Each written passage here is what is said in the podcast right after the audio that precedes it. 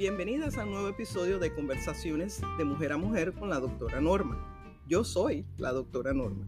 Y para aquellos que aún no me conocen, yo soy especialista en obstetricia y ginecología, certificada por la Academia de Obstetras y Ginecólogos de los Estados Unidos. Tengo más de 20 años de experiencia en este ámbito profesional y además poseo un máster en administración y cuidado de salud. En el programa de hoy vamos a conversar acerca de los fibromas uterinos. Este es un tema bastante interesante y muy común porque todas conocemos a alguien que ha sido diagnosticado con fibromas, aún dentro de nuestras propias familias. La causa de fibromas uterinos no es clara, pero sí sabemos que hay condiciones que predisponen a desarrollar fibromas. Por ejemplo, los niveles de estrógeno, porque fibromas son comunes entre 20 y 50 años. Existe una conexión genética porque ellos tienden a correr en familias. La obesidad ha sido relacionada con el desarrollo de fibromas y aún nuestra dieta, porque hay evidencias que relacionan el desarrollo de fibromas en personas que consumen alta cantidad de carne roja y alcohol. Está estimado que un 80% de mujeres van a ser diagnosticadas con fibromas uterinos durante sus 18 a 50 años pero la edad más común es entre los 30 y 40 años. Un 33% de mujeres hispanas son diagnosticadas con fibromas y el riesgo es aún mayor si eres de raza afroamericana. Me refiero a que si eres descendiente de la raza afroamericana tienes un riesgo de 48%. La mayoría de los fibromas son benignos, quiere decir no son cáncer. El tener fibroma no te predispone a desarrollar cáncer uterino más adelante. Y también debo mencionar que la mayoría de los fibromas no causan síntomas. Esto no quiere decir que se deben ignorar si ha, si ha sido eh, diagnosticada con fibromas. Los fibromas uterinos, también llamamos, eh, llamados miomas o simplemente fibromas, son tumores que se desarrollan en el útero y pueden variar en tamaño, eh, desde pequeños como una uva hasta más grandes que un melón, y son clasificados según su ubicación en el útero. Comúnmente los encontramos en tres lugares dentro del útero. En primer lugar, debajo de la superficie externa del útero, y a esos le decimos subserosos. Dentro de la pared del útero o área muscular del útero, y a esos le decimos intramurales dentro de la cavidad uterina, ya dentro, y a ellos le llamamos fibromas submucosos. Debo mencionar que existe una cuarta posibilidad y a ellos le decimos eh, fibromas pediculados, lo que significa que el fibroma tiene como un pequeño tallito que se conecta al útero. Hago esta distinción, distinción de ubicación porque, como dije anteriormente, la ubicación es asociada con los síntomas que presentan los fibromas. Una vez más, la mayoría de las mujeres no experimentan ningún síntoma asociado con fibromas, pero algunas sí. Y si la manifiestan, manifiestan estos síntomas, los más comunes son eh, sangramiento menstrual abundante. Y esto lo vemos en fibromas que son submucosos o intramurales. El aumento de los dolores menstruales típicos en fibromas que son intramurales. Eh, síntomas urinarios como son la micción frecuente, la urgencia al orinar o en raras ocasiones, dependiendo del tamaño del fibroma, eh, hemos visto pacientes que presentan hasta con retención urinaria.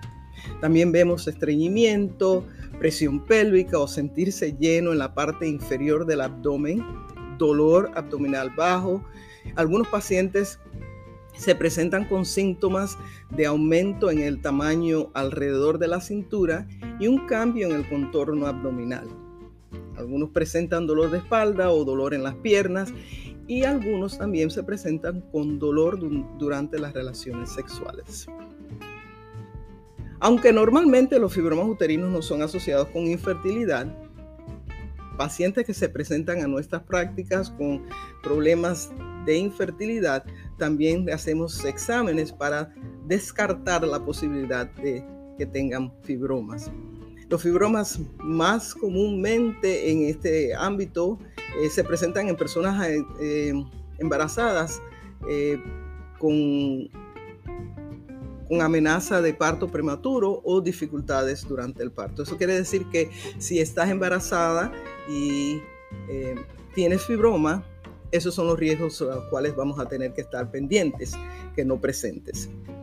Para diagnosticar fibromas usualmente referimos al paciente a un ultrasonido pélvico. Es la prueba más fácil y es la prueba más común que, em, que nos ayuda a hacer esta distinción y, y diagnóstico.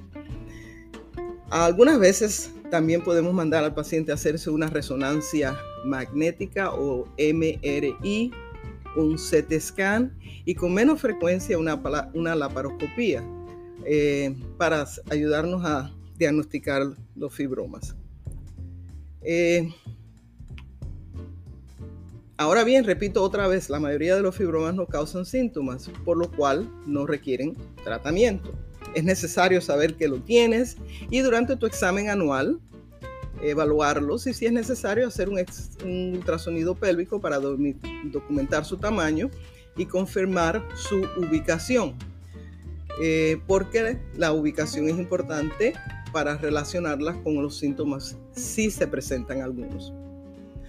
Además de recomendar cambios de estilos de vida para mantener un peso adecuado, hacer ejercicios, tener una dieta sana, tenemos a nuestra disposición medicamentos que usamos para tratar si hay síntomas causados. Estos medicamentos incluyen pastillas anticonceptivas, antiinflamatorios y si la paciente no mejora con estas medicinas o no es candidata para tomar alguno de estos medicamentos por algún problema de salud persistente, entonces contemplamos otras alternativas, las cuales incluyen cirugía. Dentro de esta opción tenemos la posibilidad de la miomectomía. Esta es una cirugía donde removemos los fibromas. Tenemos también eh, una cirugía que le decimos ablación endometrial, donde retiramos la cubierta del endometrio y es de gran ayuda a pacientes con muchos sangramientos. Tenemos la embolización de los fibromas. Es un procedimiento a través del cual disminuimos la circulación al fibroma y por ende causa que el fibroma eh, disminuya su tamaño.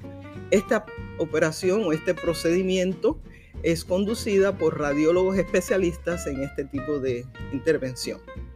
Y finalmente, si el paciente no quiere tener más hijos o terminó su historial reproductorio o en casos donde otros procedimientos no tuvieron éxitos, pues entonces consideramos la ah, operación que le decimos histerectomía, que es la operación donde removemos el útero total o parcialmente. En resumen, los fibromas uterinos son tumores comunes que aparecen en el útero. La mayoría de los, de los casos no causan síntomas y no requieren tratamiento. Si tienen síntomas, entonces tenemos a nuestra disposición diferentes tratamientos médicos o quirúrgicos que pueden ayudar a aliviar, el dolor y las molestias causadas por los fibromas. Si has sido diagnosticada con fibromas, no te asustes. Más bien, te animo a que hables claramente con tu médico acerca de tus síntomas, tus preocupaciones y futuros planes, porque eso nos ayuda a que conjuntamente podamos determinar cuál es el tratamiento apropiado, siempre teniendo en cuenta tu historial médico. Y de esta forma doy terminado el programa de hoy. Gracias por conectarte a este podcast. Y este y los otros podcasts ya están disponibles en plataformas sociales como Spotify, Apple Podcast, Anchor Facebook e Instagram, todos bajo el nombre Doctora Norma. El mes de febrero vamos a comenzar conversando acerca de la menopausia, un tema de alto interés y altamente controversial. Te animo a que te conectes y no te lo pierdas. Si encontraste este podcast educativo y de ayuda, por favor, compártelo con tus amigas. Yo quiero agradecer a las que ya se han conectado y contribuyen a la distribución de este podcast, porque sabemos que información es poder. Mi propósito es el de informar, educar, aclarar y animarlas a tomar control de tu salud, conversando con cada una de ustedes cada lunes de temas importantes para nosotras, de mujer a mujer.